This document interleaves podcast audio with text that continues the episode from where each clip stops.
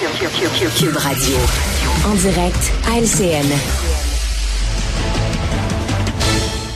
C'est le temps de joindre Marie Monpetit dans les studios de Cube Radio. Bonjour Marie. Salut Sylvain.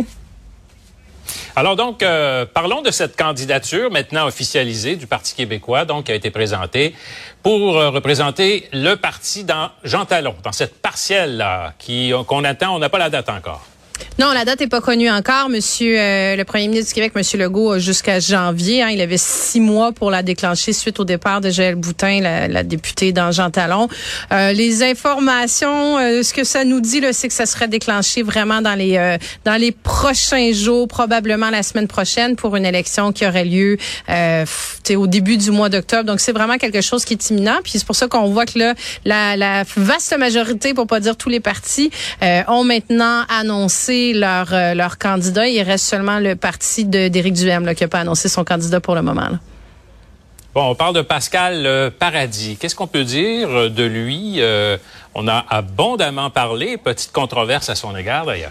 Ouais, c'est tout, c'est tout un départ hein, pour euh, pour son arrivée en politique comme candidat. Donc là maintenant, c'est effectivement c'est officiel. Il était aux côtés de Paul Saint-Pierre Plamondon ce matin pour être présenté. C'est un avocat. Il a fondé entre autres une grande organisation à l'international. C'est quelqu'un qui euh, qui est très réputé dans son milieu également, connu dans la circonscription de Jean Talon. Mais là, c'est une grosse controverse sur le départ. On l'a vu hier. On apprenait qu'il y avait de l'information qui avait été euh, bon transmis par la CAC sur le fait qu'il avait été rencontré. Mais la première version nous disait que c'était à sa demande à lui, qu'il lui avait demandé d'être euh, d'être ministre au gouvernement, que ça avait été décliné par euh, la CAQ, alors que finalement il arrive avec une toute autre version où il dit on a demandé de me rencontrer, euh, j'ai finalement moi-même décliné l'invitation pour différentes hmm. raisons, et là la CAQ se retrouve quand même, comme on dit, l'arroseur arrosé, hein, parce que bon, Paul Saint-Pierre Plamondon a réagi très fortement en disant qu'il était choqué, qui se sentait trahi, qui trouvait que ça avait, c'était un manque flagrant d'éthique de la part de la CAQ de révéler des, des discussions qui sont confidentielles. Et Monsieur Paradis aussi a répondu, le candidat de la, du PQ, en disant, ben écoutez, moi, là, j'avais eu des conversations avec la CAQ il y a déjà plusieurs mois, avant même l'élection, donc il y a plus d'un an, qui, euh, où il avait été informé que le projet, le fameux projet phare de la CAQ, le troisième lien, n'aurait pas lieu.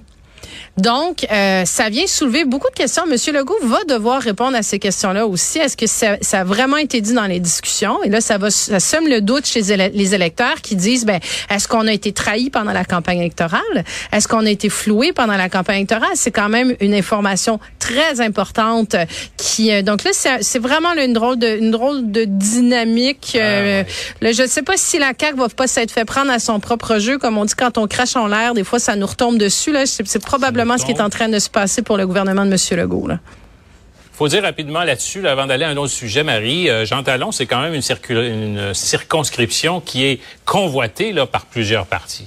C'est une circonscription qui est très convoitée. Pour, pour l'historique, c'est une circonscription qui, jusqu'à l'élection de Mme Boutin pour la CAQ en 2019, avait toujours été libérale. Mais à l'heure actuelle, c'est vraiment une lutte très, très serrée qui se fait à deux entre le Parti québécois et la CAQ. Les autres partis sont vraiment très loin dans les intentions de vote. Et il y a deux points qui séparent euh, le Parti québécois de, de la CAQ. Donc, on peut penser que euh, la coalition Avenir Québec a peut-être lancé cette information-là pour discréditer M. Paradis. Ah Et c'est pour ça que Paul Saint-Pierre Plamondon a dit, là, on est en train de personnaliser le débat. On fait une campagne de salissage contre, contre un candidat. Mais euh, on, ça laisse penser que la CAQ est un peu nerveuse sur sa capacité de regagner euh, la, la, la, voyons, la, circonscription. Là. Bon, autre dossier, euh, Marie, les maires qui dénoncent une action du gouvernement du Québec, gouvernement Legault, dans le dossier de l'itinérance toute une sortie de Bruno Marchand, hein, qui est bon maire de Québec, euh, porte-parole aussi euh, des municipalités, qui, euh, qui dans le fond, bon, pour le mettre le contexte, c'est qu'ils ont pris la décision, l'initiative de tenir un sommet sur l'itinérance le 12 septembre prochain. Et il dénonce le fait parce qu'il dit il espérait que ça allait peut-être mobiliser le gouvernement de M. Legault pour mettre des actions en place, pour faire, il espérait un chantier national aussi parce que c'est un problème qui est vraiment important.